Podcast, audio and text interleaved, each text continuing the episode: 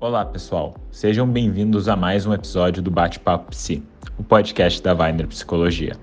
O episódio de hoje será com a doutora Andrea Rapaporte, que falará sobre relacionamento abusivo, sinais de alerta. Vamos conferir? Olá, meu nome é Andréa Rapoporte, eu sou psicóloga, terapeuta do esquema e cognitivo comportamental na Weiner Psicologia Cognitiva.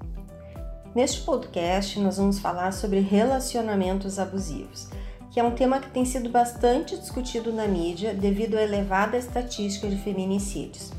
E este vai ser meu enfoque: os relacionamentos abusivos, no qual o abusador é o homem e a vítima é a mulher.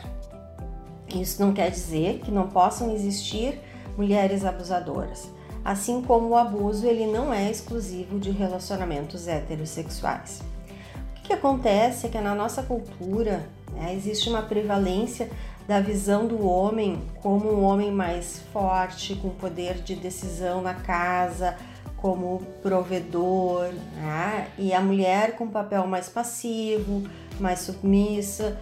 Então, muitos homens se utilizam disso como desculpa para poderem ser, poderem ser controladores, para demonstrarem atitudes de preocupação, entre aspas, onde eles dizem que precisam saber tudo sobre a mulher, controlar a mulher, decidir por ela, porque eles sabem o que é melhor.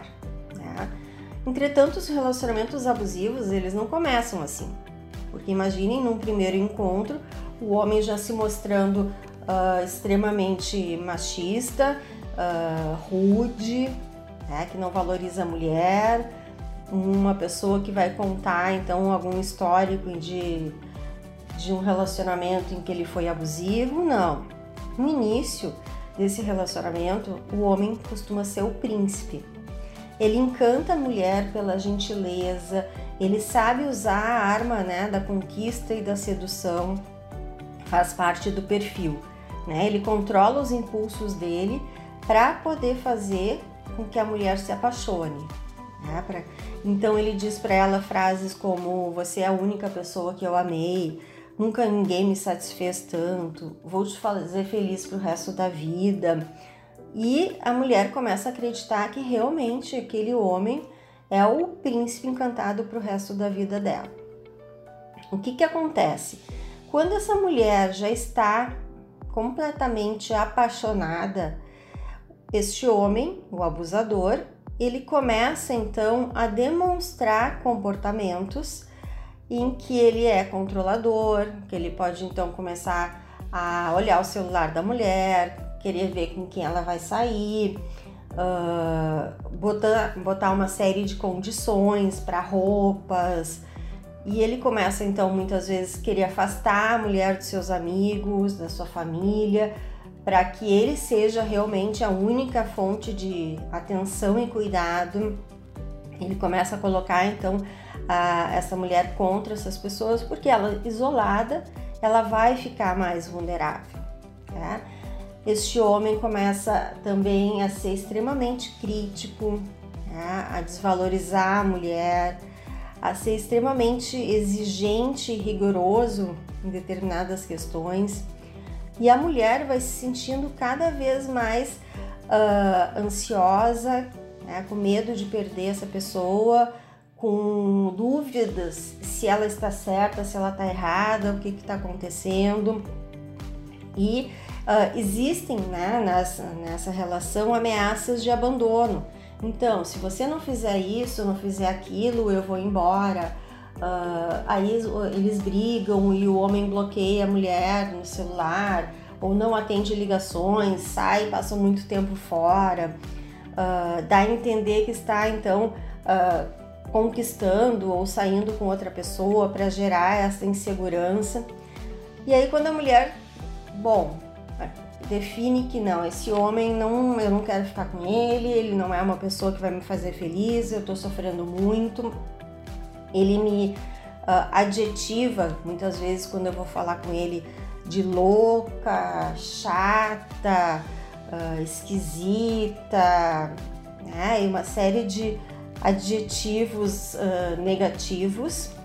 Este homem se torna o príncipe de novo. Ele dá algumas migalhas, ele traz um presente, ele começa a ser gentil e a mulher diz: não, agora ele mudou.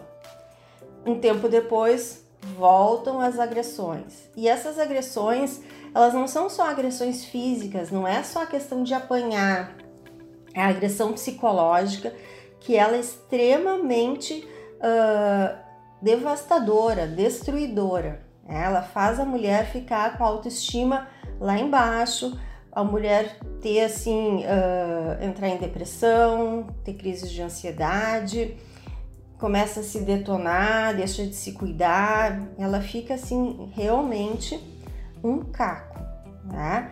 Tem o abuso financeiro, em que o homem começa então a tirar coisas dessa mulher. Se é uma pessoa que tem uma condição financeira melhor, então começa a fazer chantagem emocional para ganhar coisas, para abusar dela financeiramente e ela com medo de perder, então vai dando tudo para esse homem. E o abuso sexual, em que essa mulher muitas vezes não está com vontade de ter relações, ela tem que se submeter às vontades, ao número de vezes que esse homem quer. Então, é, essa mulher abusada, ela vai ter uma sensação de não ver uma luz no fim do túnel, porque esta paixão, este amor patológico, se torna para ela como se fosse um vício. Ela não está feliz, mas não consegue também se desvencilhar disso. E aí entra num desespero. As pessoas de fora começam a perceber e dizer assim: olha, olha como eles te tratam, olha como é que tu tá, olha a tua aparência, tu tá distante das pessoas, tu está se comportando de uma forma completamente diferente da pessoa que sempre foi. E aí essa mulher, quando se dá conta, ela fica nessa situação muitas vezes de ir e voltar, é, de o medo de perder, de se arrepender, de não conseguir terminar com a sensação de que nunca vai encontrar nenhum homem por quem ela se apaixone, de que este homem realmente é o melhor homem do mundo.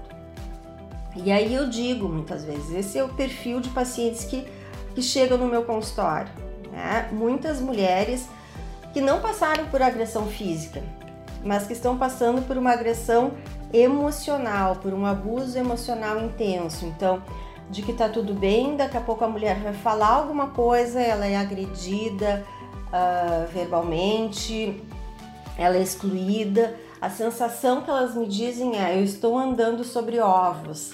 É, eu tenho que cuidar o que eu vou falar, quando eu vou falar, o que eu vou vestir, o que, que eu vou pedir uh, a sensação de assim não saber o que que vem deste parceiro. Tá? E aí essas mulheres chegam e dizem: eu tô me dando conta, mas eu não consigo.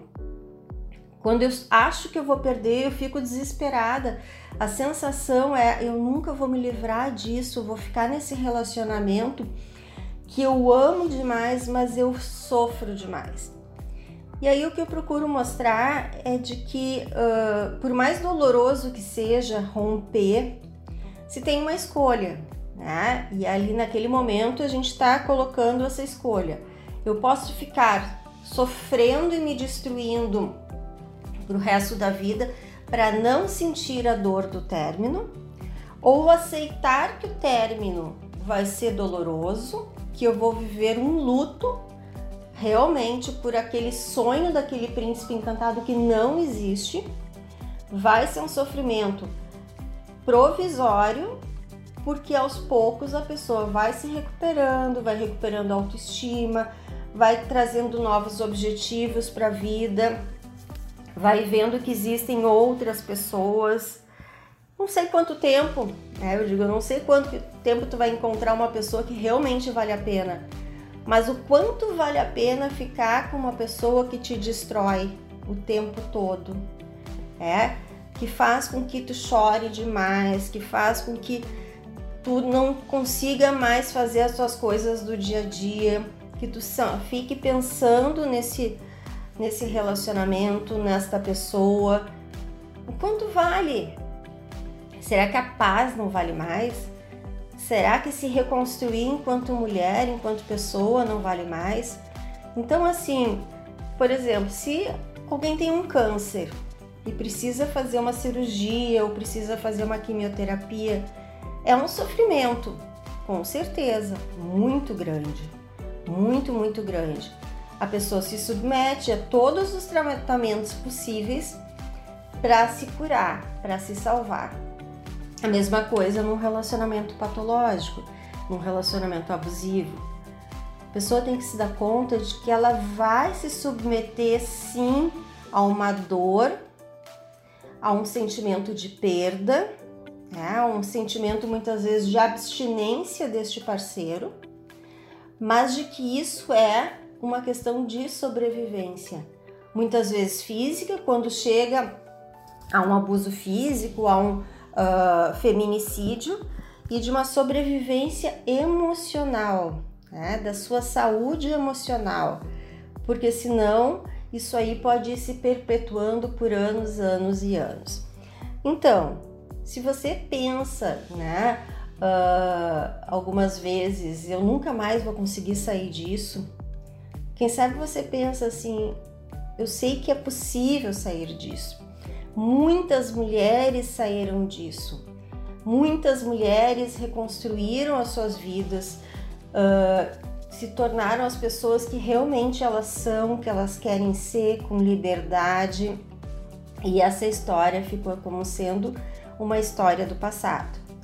Então, eu como terapeuta, eu trago este depoimento né, de que essas mulheres chegam no consultório, mas elas conseguem se reconstruir, elas conseguem reconstruir as suas vidas. Este foi mais um episódio do Bate-Papo Psi, o podcast da Weiner Psicologia. Esperamos você no próximo episódio. Um abraço.